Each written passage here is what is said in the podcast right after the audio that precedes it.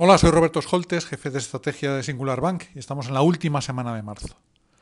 La decisión de los reguladores suizos de que los cerca de 16.000 millones de francos de bonos convertibles contingentes emitidos por Credit Suisse sean amortizados sin valor ninguno para absorber las pérdidas que surjan en la liquidación de sus activos problemáticos ha causado un terremoto en toda la banca europea.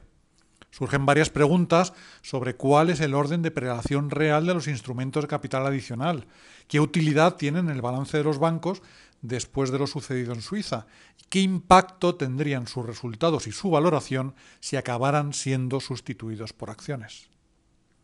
Que los cocos de Credit Suisse se hayan volatilizado sin que sus accionistas perdieran todo se debe a que los términos y condiciones de los bancos suizos contienen una disposición que permite su cancelación ante la ocurrencia de un evento de viabilidad cuando se recibe un compromiso irrevocable de apoyo extraordinario del sector público.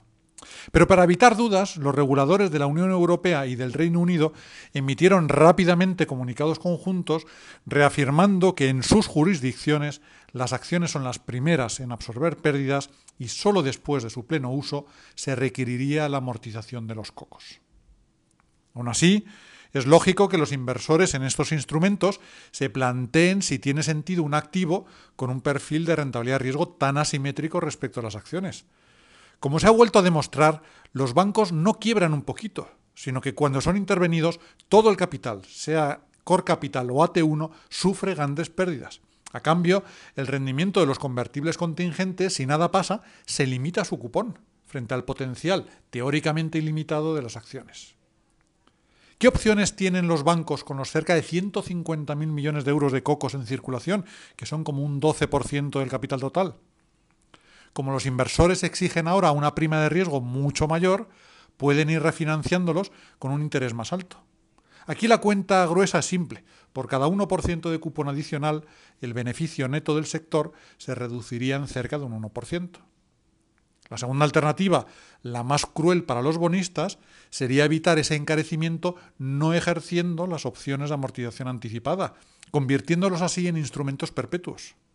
Aunque esté ahora parcialmente descontado, el precio de los cocos caería aún más, y es una razón importante por la que seguimos viendo con recelo este activo y prefiramos ser accionistas.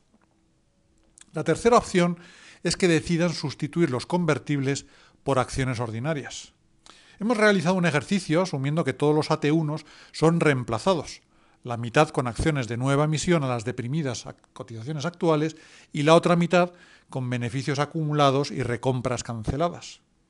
Habría por un lado un ahorro de intereses, pero por otro una dilución por el mayor número de acciones y un descenso de los múltiplos al aumentar el coste medio del capital. El efecto neto sería una caída de la valoración de equilibrio de un 10-12%. Es mucho, pero no olvidemos que se trata de un escenario hipotético y que el potencial alcista del sector por el aumento de márgenes antes de todo esto rondaba el 30-40%. Ahora los mercados están escrutando los balances en busca de más entidades con grandes desajustes en los vencimientos los activos y los pasivos, que sufran pérdidas de depósitos o pérdidas en sus carteras de deuda, o que deban reforzar su solvencia. Y estarán muy atentos a lo que hagan con los cocos.